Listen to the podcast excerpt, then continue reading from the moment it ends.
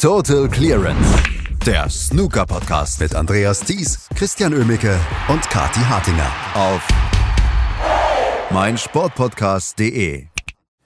Samstag startet endlich die Snooker-WM. Wir liegen noch in den letzten Zügen, was die Qualifikation angeht. Dann kommt die Auslosung und am Samstagmorgen um 11 Uhr wird Mark Selby die Weltmeisterschaft 2022 eröffnen. Herzlich willkommen zu einer neuen Ausgabe, zu einer kleinen Spezialausgabe hier von Total Clearance auf meinsportpodcast.de. Mein Name ist Andreas Thiessen. Heute bei mir wieder einmal dabei unser Experte Christian Oemmicke. Hallo Christian. Hallo Andreas. Ja, wir wollten mal wieder ein Special machen, weil ich hatte schon wieder die Möglichkeit, mit Ronnie O'Sullivan zu sprechen. Leider dieses Mal nicht alleine. Das ist ein bisschen schade. Du kannst dein Glück haben. Ja, ähm, Interviews mit dir und Ronnie O'Sullivan sind ja immer sehr interessant. Ähm, vor allem, weil Ronnie ja gerne in Interviews dann auch mal redselig wird und so ein paar kleine niedliche Anekdoten dann auch bringt. Und im Hinblick auf die Weltmeisterschaft ist das ja natürlich nochmal besonders, denn der Fokus wird darauf sein, nicht nur auf ihm, ob er es schafft, den siebten WM-Titel zu holen, sondern weil sich, glaube ich, in diesem Jahr auch wieder alle sehr uneinig sind, was die Favoritenrolle angeht. Und Ronnie O'Sullivan ist da natürlich standardmäßig mit dabei. Was man ihm ja nicht vorwerfen kann. Also man kann ihm einiges vorwerfen über seine gesamte Karriere, dass er zwischendurch sich arrogant gegenüber Mitspielern etc. geäußert hat und so weiter. Was man ihm nicht vorwerfen kann gegenüber Medien, war er nie in irgendeiner Weise, jedenfalls was ich erlebt habe, ähm, kurz angebunden oder dass er, dass er arrogante Antworten oder so gegeben hat. Ja, da gab es das eine oder andere Interview, aber so in den letzten Jahren, wo er dann auch für Eurosport ja auch der Experte geworden ist, ähm, sind die Interviews mit ihm eigentlich immer sehr angenehm. Wir waren eine große Runde von acht oder zehn Journalisten, die mit ihm zusammengeschaltet worden waren zu einer Pressekonferenz. Und da haben wir uns mal gedacht, da würden wir die, gerne die besten Aussagen oder die interessantesten Aussagen dann auch rausnehmen aus diesem Interview. Und ähm, ja, es geht halt los mit dieser äh, Snooker-WM am Samstag.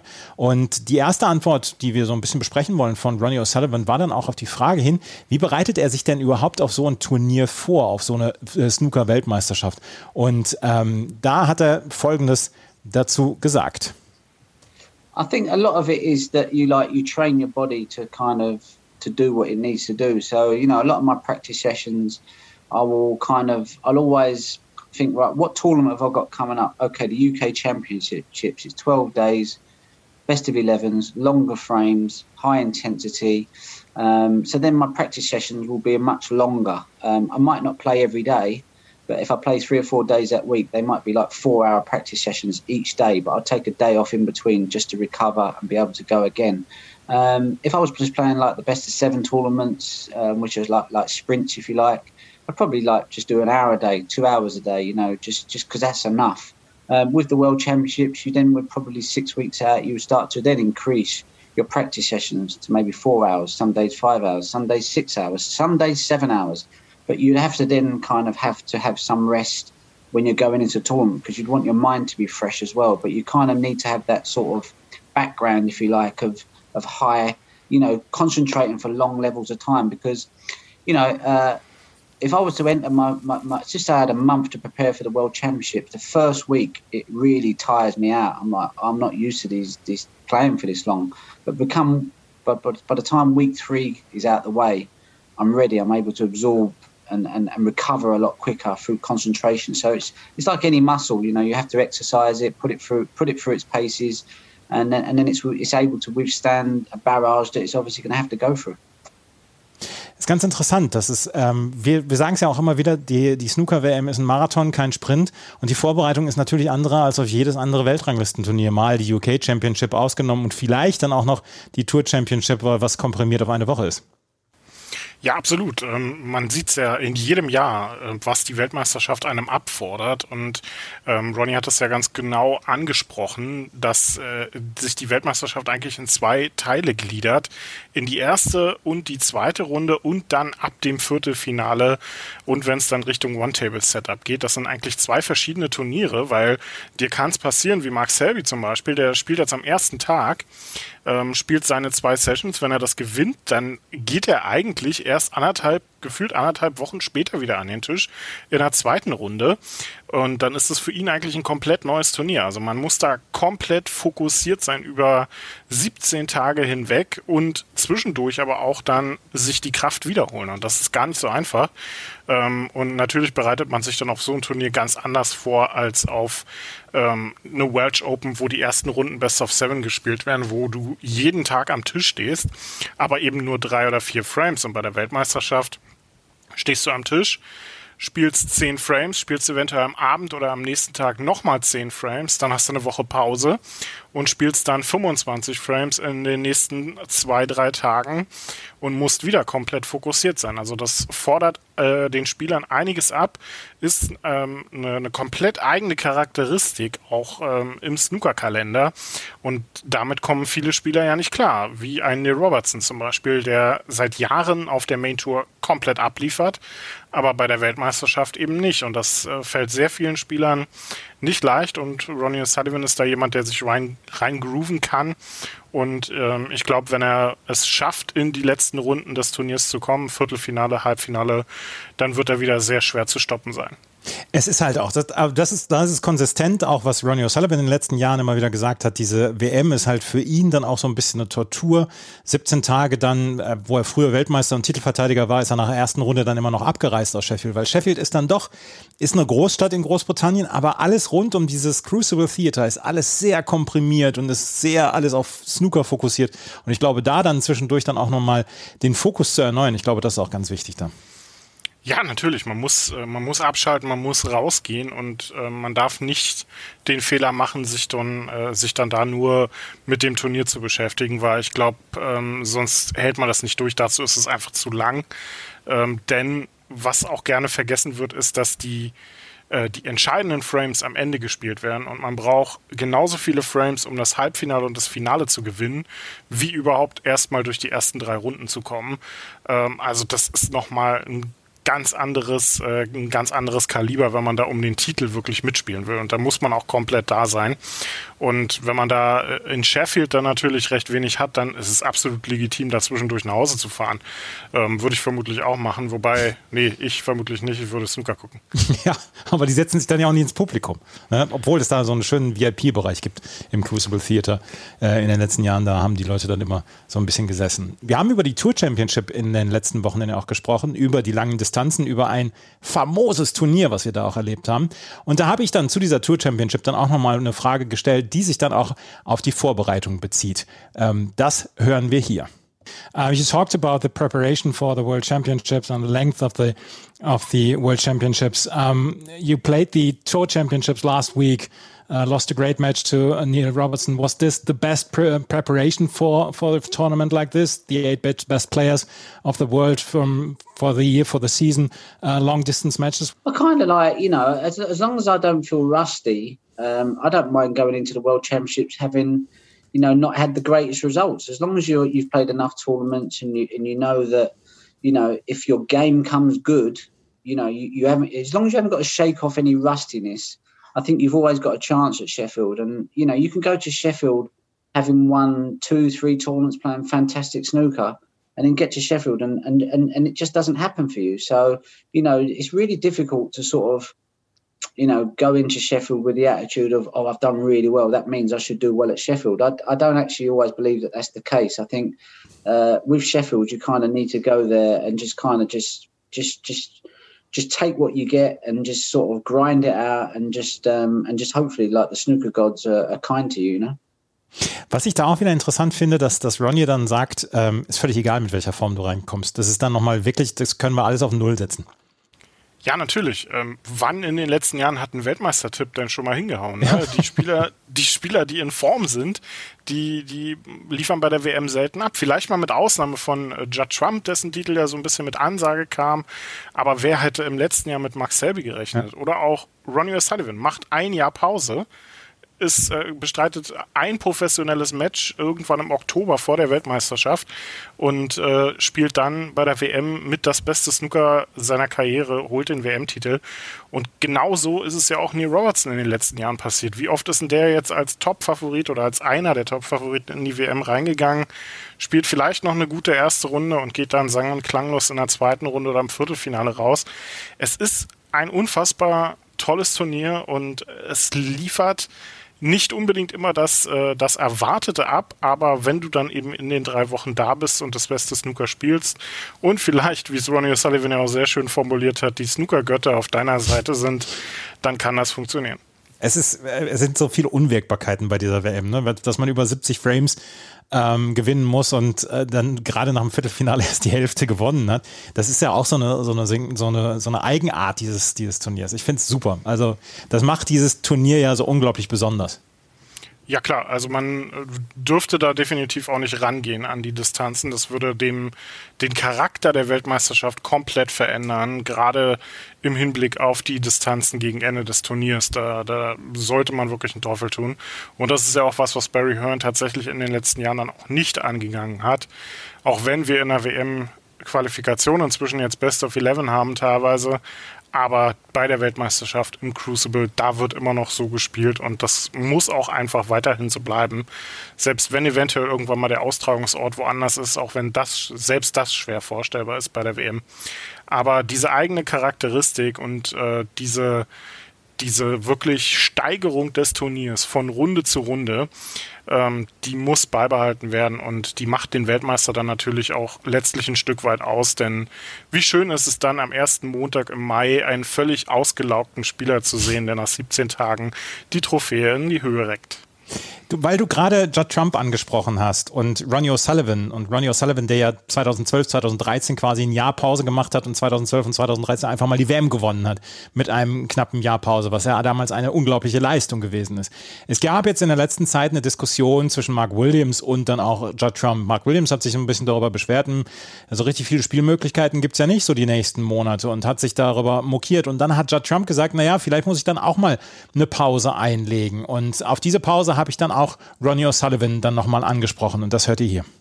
Mm-hmm. I have one follow-up question. Judd Trump had um, discussion with Mark Williams on Twitter a couple of days ago, um, and he mentioned that he might take a break from snooker next year because of the calendar. Um, you had a season-long break from 2012 to 2013. What would your advice be for Judd? Um, I don't really quite know. You know, it's every individual is different. You know, you you know, at Judd's stage of his career, you know, I was just eager to just keep playing. You know, I, I, I didn't want to take time out. You know, the time I took time out was when I was in my forties because I just thought, you know what, you know, it's, it's it's hard being on the road all the time. I didn't feel like I needed to play in every tournament. I felt like my game was good enough to pick and choose. So I would kind of like enter maybe 12 tournaments, win four five of them, get to two or three finals. And I go, you know what? You know, that's enough for me, you know. So I think maybe um, I think if you're at that level where you're able to win tournaments, you know, uh, as regularly as say someone like Neil Robertson has been doing for the last two or three years, as regularly as Judd Trump has been doing, I think the key is to probably not play as many tournaments, you know. And um, yeah, I think I think I think you can kind of play too much. Um, but if you're not winning, then you obviously have to play more. So you know, if you're winning, just just don't be afraid to take a few weeks off. You know, why take a year off? Just take two or three weeks off. Go and have some fun. Enjoy yourself. Go on holiday. Get some sun, and uh, and have some fun with your friends. And you know, pick you up whenever you feel like it. You know, it's just uh, yeah, I don't, I, yeah, I just think you just got to enjoy it. You know. Auch wenn er zwischendurch vielleicht ein bisschen die Zeiten, also die, die Jahre ein bisschen durcheinander gebracht hat, weil er war nicht in seinen 40ern, als er die Pause eingelegt hat, war er Ende 30. Aber insgesamt fand ich das dann auch interessant, wo er dann auch gesagt hat, ja, jetzt einfach mal ein bisschen cooler sein. Man muss ja nicht das ganze Jahr aussetzen. Such dir deine Events einfach aus. Du bist jetzt ein, in einer Phase deiner Karriere, wo, wo du einfach auch ein bisschen weniger spielen kannst. Tja, gefühltes Alter, ne? Ja. ähm, ja, es ist, es ist tatsächlich fand das hochinteressant, dieses Interview, was Judd Trump äh, dann auch mit Eurosport gegeben hat und die, die Aussagen auf, auf Twitter bezüglich des Kalenders, die er da mit Mark Williams getätigt hat, äh, teilweise ein bisschen unverständlich, weil ähm, man erstens nur die Hälfte vom neuen Kalender sieht und zweitens es ja quasi erstmal fast bis in den äh, in den August rein kaum was zu spielen gibt und ich da die, die, die Nachfrage nach einer Pause von Judd Trump nicht ganz so verstanden habe. Und Ronnie hat absolut recht. Warum sollte Judd Trump jetzt ein ganzes Jahr Pause machen, wenn er sich einfach im Moment nur ein bisschen überspielt fühlt? Ähm, mach, äh, spiel die WM, mach danach einen richtig schönen Sommerurlaub und komm dann zurück. Also das sehe ich absolut genauso, um jetzt auch wirklich über sowas nachzudenken und auch zu sagen, Snooker macht mir gerade keinen Spaß, ist er auch einfach noch zu jung. Ähm, ja, Trump hat, glaube ich, das so ein bisschen nach seiner Niederlage bei der Tour Championship gegen Luca Brissell, die er vielleicht selber auch nicht unbedingt von sich erwartet hat, vielleicht auch ein bisschen aus dem Frust heraus gesagt. Und er hat ja auch selber gemerkt, dass die Saison nicht so gut lief, wie äh, das für ihn in den letzten zwei bis drei Jahren üblich war. Und äh, dann, dann kommt da natürlich auch eine, eine gewisse emotionale ähm, Lage mit dazu. Aber dass äh, der immer noch dazu in der Lage ist, Turniere zu gewinnen, hat er ja beim Champion of Champions gezeigt, hat beim Tur es beim Turkish Masters gezeigt. Also ähm, das ist, glaube ich, äh, ein bisschen aus dem Frust heraus gewesen. Und Judd Trump wird sicherlich wieder zurückkehren und wird Turniere gewinnen. Und Ronnie O'Sullivan ist da natürlich, was er auch gesagt hat, ein komplett anderer Mensch. Ne? Ronnie hatte nie oder sehr selten in seiner Karriere nur den Fokus auf Snooker. Ähm, Judd Trump, äh, ich weiß tatsächlich nicht, was er neben macht, ähm, außer vielleicht teure Autos und Schuhe sammeln. Aber ähm, vielleicht braucht er da auch irgendwie mal einen Ausgleich. Ich meine, was macht Ronnie Sullivan? Schreibt Bücher, ähm, läuft äh, um die Welt mit, äh, mit keine Ahnung wie vielen ähm, sieben Meilenstiefeln. Also der hat auch andere Interessen und er, der braucht Snooker nicht unbedingt. Aber Judd Trump spielt bisher eigentlich für sich und für Turnier, für um Turniere zu gewinnen. Und vielleicht braucht er da einfach mal einen anderen Ausgleich noch, aber keine Ahnung, dazu bin ich zu wenig privat mit ihm involviert, um das, äh, aus, äh, um das wirklich einschätzen zu können. Aber Judd Trump braucht meiner Meinung nach, wenn dann nur eine Pause. Und da sind wir vielleicht auch wieder bei dem Thema Snooker-Kalender, denn das, was Barry Hearn und was äh, die World Snooker Tour ja ursprünglich mal vorhatten, auch das so zu machen, dass die Spieler sich tatsächlich auch Turniere aussuchen können. Dazu gibt es jetzt vielleicht aktuell wieder ein bisschen wenig, weil natürlich auch die Turniere in Fernost fehlen, die PTC-Serie weggebrochen ist und so. Aber der ursprüngliche Plan war ja dann tatsächlich, dass man mal sagt, okay, ich lasse die Woche aus, spiele dann nächste Woche wieder, dass man mal so hier, mal da so spielt. Das scheint bei vielen Spielern ja noch nicht angekommen zu sein. Die melden einfach für alles und spielen dann dort auch. Ähm, vielleicht muss sich das wieder so ein Stück weit etablieren und dazu brauchen wir dann natürlich weitere Turniere, vielleicht dann auch die Rückkehr der chinesischen Events oder ein Ausgleich zumindest dahingehend, dass es ähm, wieder mehr Turniere gibt. Was zum Teufel, du Bastard? Du bist tot, du kleiner Hundeficker. Und dieser kleine Hundeficker, das ist unser Werner. Ein ganz normaler Berliner Kleinstkrimineller der dann aber im Knast das Ding seines Lebens dreht. Una Fantastica Risetta Perla Pizza. Er klaut seinem Zellengenossen ein Pizzarezept. Aber nicht irgendeins. Und mit dem eröffnet Werner dann die beste Pizzeria Berlins. Doch Werners Glück ist nur von kurzer Dauer. Denn es hagelt Probleme. Werners Pizzaparadies. Erstmals großes Kino- und Podcast-Format. Mit fetter Starbesetzung. Alina But, Kida Ramadan, Edin Hasanovic, Oliver Koritke, Ralf Richter, Ben Becker, Winfried Glatzeder, Anna Schmidt und viele mehr. Abonniert die Scheiße. Jetzt macht schon, mach! Wir waren noch bei diesem Thema, wie er sich auf Turniere etc. vorbereitet, Ronnie O'Sullivan. Und Ronnie O'Sullivan hat dann auch noch ähm, auf die Frage geantwortet, wie er sich denn darauf vorbereitet, dass jeder Gegner eigentlich gegen ihn ähm, das beste Snooker zeigen möchte, weil er ist halt immer noch die Legende und die man besiegen möchte. Und natürlich sind die Niederlagen ein bisschen häufiger geworden in den letzten Jahren, aber insgesamt ist er halt immer noch the man to beat. Und wie bereitet er sich darauf vor? Und das hat er dazu gesagt. It's, it's, it's actually easier um, from, from my situation because you know what to expect.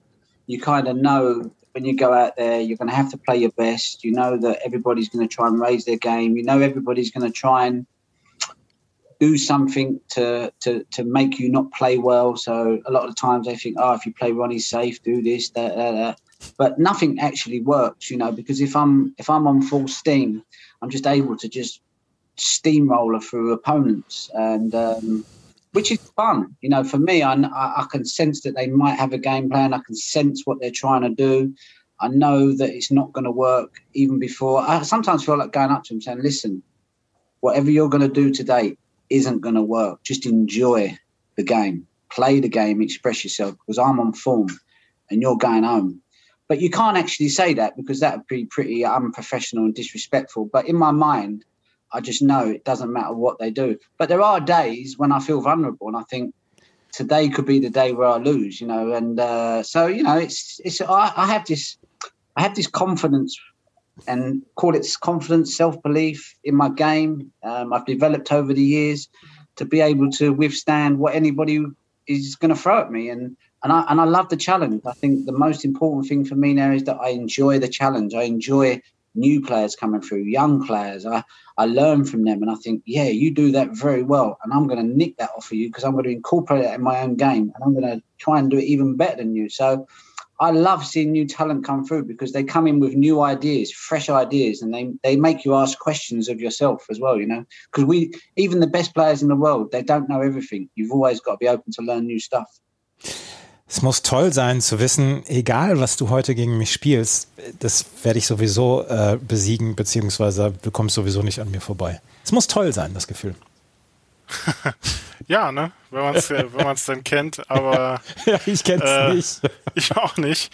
Ähm, es ist äh, ja schon interessant, finde ich. Ähm, gerade auch das, äh, das Ende der Antwort fand ich sehr interessant, gerade in Bezug darauf, dass seine Aussagen ja auch mal in eine andere Richtung gehen. Wir erinnern uns an den Numpty-Stuff und so weiter. Mhm. Ähm, das äh, finde ich schon, schon sehr interessant. Ich glaube auch Ronnie Sullivan hat gemerkt, dass er nicht mehr unangreifbar ist, dass er geschlagen werden kann und dass er auch regelmäßig wird und das nicht nur von einem John Higgins oder von einem Neil Robertson oder Judd Trump, sondern durchaus auch mal von einem Elliot Slesser, von einem Hossein Wafai, sogar ein Michael Holt soll es geschafft haben, Ronnie O'Sullivan zu besiegen. Also, das ist ein also Gerücht. Es, also es sind äh, es ist äh, ein anderes äh, Snooker heute einfach und ähm, das merkt auch Ronnie O'Sullivan und ähm, das sind, sind sehr erfrischende Aussagen, finde ich. Dann tatsächlich, aber auf der anderen Seite ist es immer noch so, wenn Ronnie O'Sullivan in Form ist und wirklich sein Spiel da ist, dann überrollt er jeden und dann ist es einfach nur ein Traum zuzuschauen und dann setze ich mich da dann auch gerne hin als neuer junger Spieler und er kann dann gerne denken, mich schlägt er auf jeden Fall, was dann ja vermutlich auch der Fall ist. ja. Ich möchte nicht zu nahe treten, aber das ist dann auch der Fall, ja. Ja, ja das fürchte ich auch. Ähm, auf jeden Fall, die, die Aussagen sind alle interessant. Man kann über alle Sachen so, so ein bisschen sprechen. Und wir haben auch noch so ein paar Sachen. Ähm, das waren dann auch so allgemeinere Fragen, weil ich war, glaube ich, der Einzige, der sich ähm, sehr intensiv mit Snooker beschäftigt. Die anderen waren alles Sportjournalisten, die das ganze Thema ein bisschen allgemeiner dann auch angegangen sind. Und dann haben wir noch ja so ein paar Sachen ähm, gehabt, die ja der, der persönliche Ronnie O'Sullivan dann auch noch war. Und das waren auch noch sehr interessante Aussagen. Er ist zum Beispiel gefragt worden, was denn das, ähm, das leichteste Turnier oder was für ihn das beste Turnier zu gewinnen war und was das schwierigste Turnier zu gewinnen war. Und da schlagen wir nämlich jetzt auch wieder den Bogen zur Weltmeisterschaft. The key to winning the World Championships, I would say, is consistency. You don't have to be brilliant. You, you know, there are times where you have to, you know, to, to put the burners on and you need to perform and just to pull away from an opponent and, and just to get, you know, to just get over the line. Um, but actually, consistency is the is, is is the key ingredient for seventy. You know, for seventy days at Sheffield, you just need to be very good or or good most of the time. Um, what makes me the most happiest? Was that your second question? Uh, what, what was the title that gave you the most joy or happiness? Ah, the title that gave me the most happiness and joy.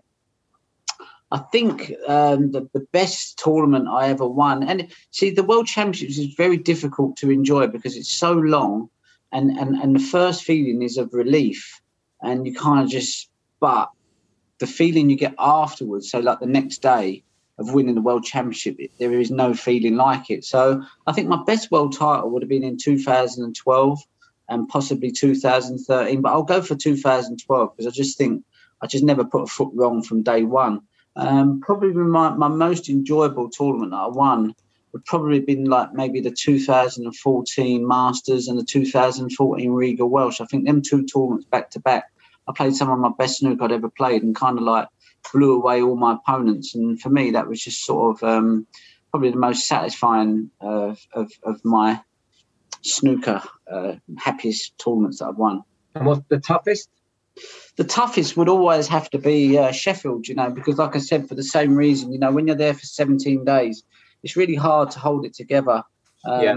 from start to finish. And I think, um, you know, I managed to, to win it two times or maybe three times before I started working with Steve Peters, um, which was kind of like by fluke, really. I think a lot of the world championships I won were just done because of obviously the talent that I had. Um, but the three that I've won since working with Steve Peters, I think they were won because I was much more of an all round player and was able to kind of recover from situations and not implode, if you like, because Sheffield is is a kind of gladiatorial sort of venue. And you you can have the, the absolute massive highs, but the lows can also be equally as low. So it's about how you overcome them and withstand them, and, and able to sort of um, you know steady the ship, if you like, when when things ain't going so well. Super interessante Antwort auch wieder von, von Ronnie O'Sullivan. Ähm, Gerade diese 17 Tage, wo er sagt, diese 17 Tage Sheffield etc., die einfach unglaublich schwierig und anstrengend sein können. Dann, dass er gesagt hat, nach, der, nach dem WM-Titel ist eigentlich immer erstmal Erleichterung und der nächste Tag ist dann ähm, ist dann die große Freude. Bei Mark Williams ist es vielleicht noch in der Nacht die große Freude und das darauffolgende Jahr, aber da sind da die Typen verschieden. Und ähm, dann hat er, dass er, dass er noch nach gesagt hat, der, der Titel, den er am meisten, ähm, über den er sich, oder der Titel, der für ihn am schönsten war, WM 2012, da hat er damals ähm, gegen Peter Ebton gewonnen, gegen Mark Williams, gegen Neil Robertson, gegen Matthew Stevens und im Finale gegen Adi Carter. Und dann hat er ja diese Pause gemacht 2013. Und was ich noch interessant fand, war diese Antwort, dass er seine ersten drei Weltmeisterschaften alleine wegen seines Talents gewonnen hat und die anderen Weltmeisterschaften dann, weil er mit Steve Peters zusammenarbeitet und ein besserer All-Around-Spieler wurde. Ja, wer kennt es nicht? Zwei, drei Weltmeisterschaften bei Flug gewinnen, das äh, kennen wir doch alle. Es ist, ja, ähm, kann man äh, natürlich machen, aber ja, es ist ein, ein, ein, wirklich eine brillante Leistung, die er da gemacht hat mit diesem einen Jahr Pause und äh, das wäre tatsächlich vermutlich an seiner Stelle meine Antwort gewesen, dieses eine Jahr Pause und dann die Weltmeisterschaft aus dem Nichts, aus dem Stand gewinnen. Ähm, auch die zwei Turniere in Folge, die er da angesprochen hat, das Masters 2014, da erinnere ich mich auch noch dran, ja.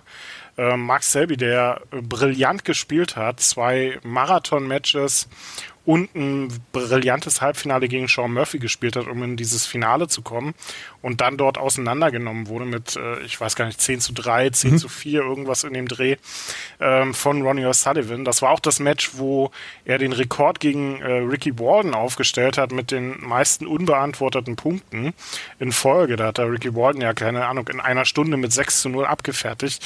Das kann ich verstehen, dass er das, äh, dass er das ganz ordentlich fand. ähm, es ähm, ist wirklich, äh, wirklich äh, interessant zu sehen. Und ich glaube, äh, was Ronnie O'Sullivan, was man ihm anmerkt oder angemerkt hat in diesem Interview, ist auch, dass er tatsächlich zwar die Weltmeisterschaft nicht unbedingt mag, einfach wegen des Marathons und des 17 Tage ähm, ja, Dilemmas äh, dort, sage ich jetzt mal. Aber ich glaube, der brennt da drauf, das Turnier zu spielen.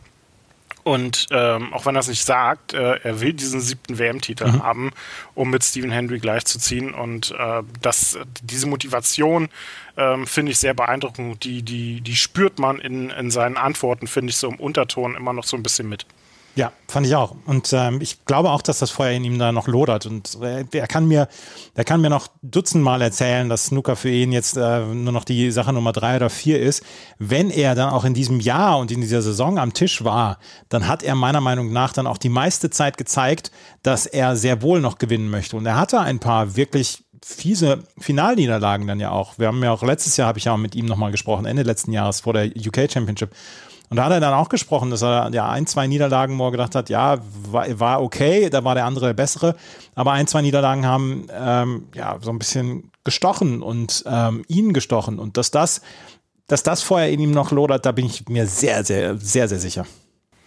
Definitiv, glaube ich auch. Ähm, schon allein, um sich selbst es, das zu beweisen und auch nochmal, um es den anderen auch nochmal zu beweisen. Gerade weil ähm, die Diskussion ja auch darum geht, wann wird die, die Generation um Ronnie O'Sullivan, John Higgins, Mark Williams denn wirklich endlich mal abgelöst und gefühlt stehen die ja immer noch in jedem zweiten Finale, zumindest einer von bei, äh, einer von den dreien.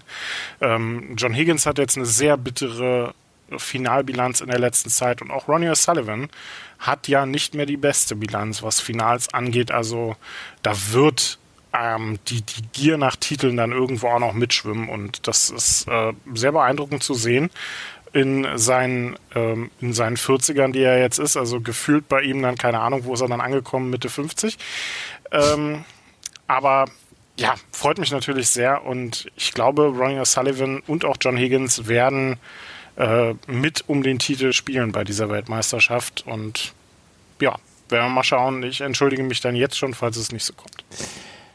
Wir haben noch zwei Antworten von Ronnie O'Sullivan in einem wirklich sehr interessanten Halbstunden-Interview oder in einer Halbstunden-Pressekonferenz, die wir internationalen Journalisten dann auch mit ihm hatten. Ähm, eine Geschichte fand ich ne, sehr, sehr schön. Der weirdeste Moment in seiner Karriere, also der komischste Moment in seiner Karriere. Und da war er sehr, sehr offen.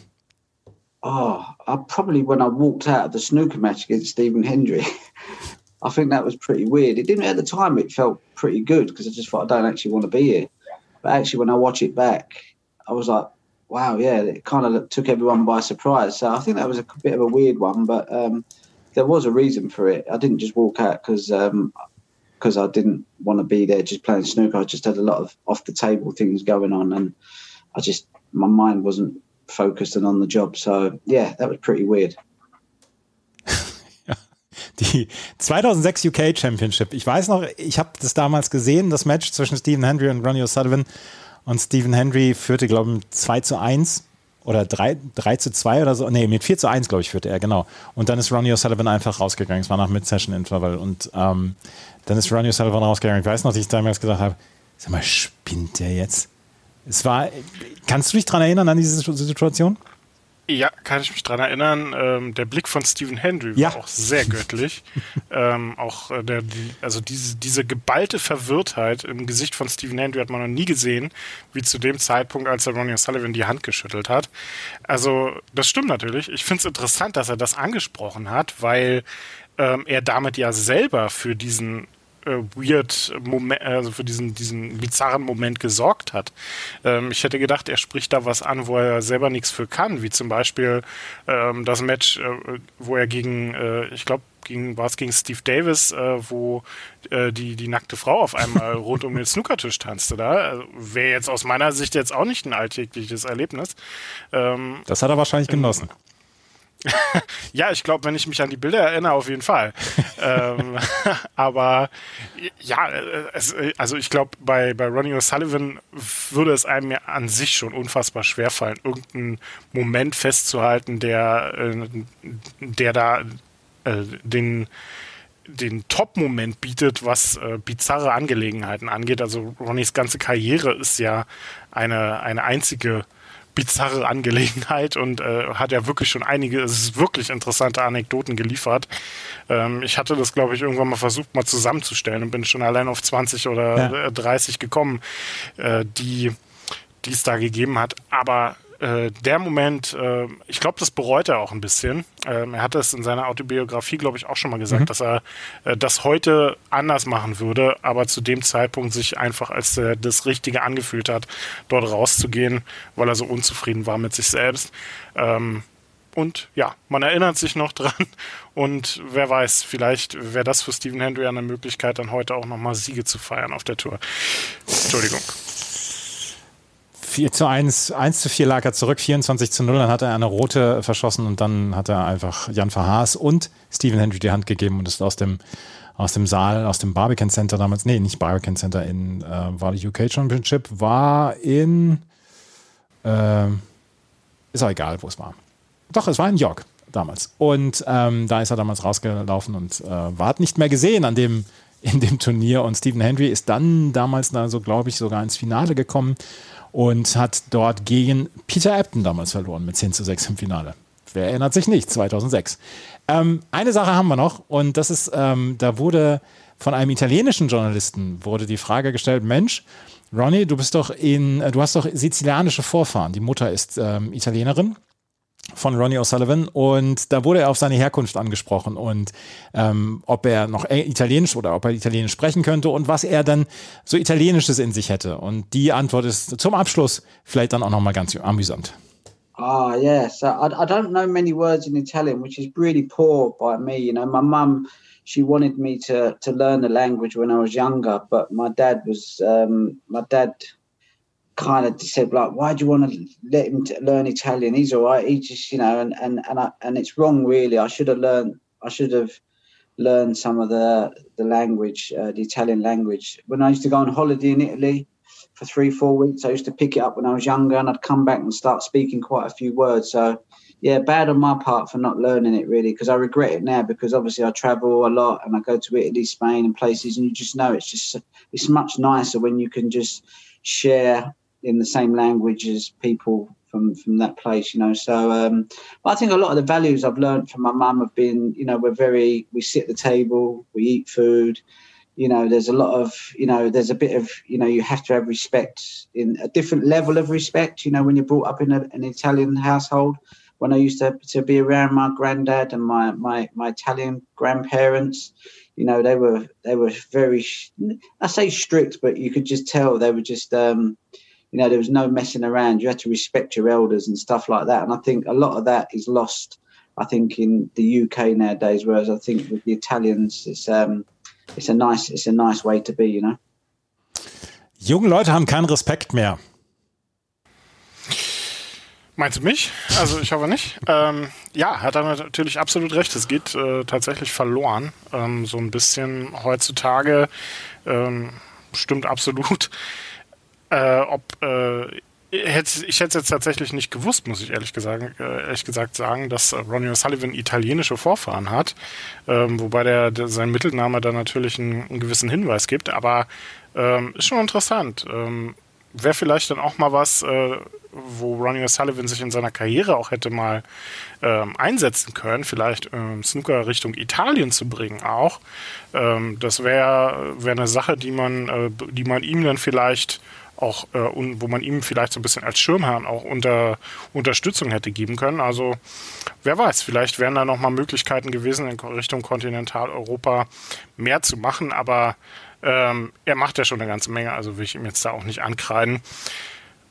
Und ja, Mensch, äh, er spielt besser Tennis als Novak Djokovic Snooker, wenn ich das richtig in Erinnerung habe. Ja, das hat er auch noch gesagt. Und ähm, das können wir jetzt einfach mal so stehen lassen, dass er äh, das dann auch noch gesagt hat. Und er wurde nämlich von einem serbischen Journalisten darauf angesprochen, ob er, ähm, ob er mit Novak Djokovic dann vielleicht auch mal Snooker spielen möchte. Und dann hat er gesagt, ja, soll einfach anrufen, dann will ich mit ihm dann auch gerne noch ein paar Bälle lochen und so weiter. Also das war insgesamt eine sehr launige halbe Stunde und wir hoffen, dass wir euch dann auch noch so ein bisschen das rübergebracht haben. Am Samstag startet die WM. Wir werden in dieser Woche noch eine Vorschau auf die WM haben, sobald die Auslosung raus ist. Und äh, wir werden natürlich auch noch über die letzte Quali-Runde sprechen hier bei dieser Qualifikation für die Snooker-WM. Also eine ganze Menge an Total Clearance und dann ab Samstag natürlich täglich unsere Total Clearance-Ausgaben zur Weltmeisterschaft in Sheffield. Das war's für heute. Wenn euch das gefällt, was wir machen, freuen wir uns über Bewertungen und Rezensionen auf iTunes und auf Spotify und äh, folgt unter anderem dann ja auch unserem Twitter-Account. Und ansonsten können wir nur sagen, vielen Dank fürs Zuhören. Bis zum nächsten Mal. Auf Wiederhören. Ich habe mich natürlich schockverliebt, weil die war wirklich ganz, ganz klein. So begann die Mensch-Hund-Beziehung zwischen Christina und Tierschutzhund Frieda. Und wie es danach, nach dem ersten Moment der Verliebtheit, so weiterging und welche Klippen es danach zu umschiffen galt, das hört ihr in der neuen Ausgabe von Iswas Dog, dem Podcast für harmonische Mensch-Hund-Beziehungen. Iswas Dog mit Malte Asmus. Überall, wo es Podcasts gibt. Total Clearance. Der Snooker-Podcast mit Andreas Thies und Christian Ömicke auf meinsportpodcast.de.